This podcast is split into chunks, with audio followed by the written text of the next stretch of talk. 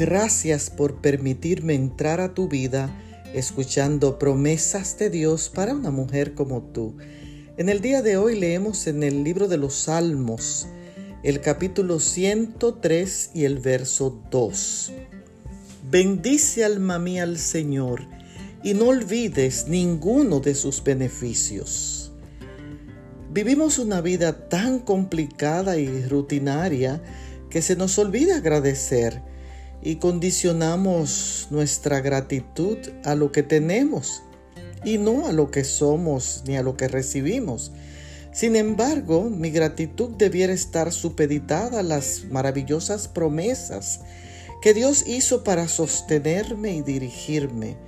Dios se goza y se siente honrado cuando sus hijos son agradecidos. En el texto de hoy, David se sentía profundamente agradecido a Dios por todo lo que él le había dado. Por eso, con alabanza, no quería olvidar esos beneficios. Quiero invitarte hoy a que agradezca por la vida, por el aire, por la lluvia, por el sol, por los alimentos, por la familia, por todo.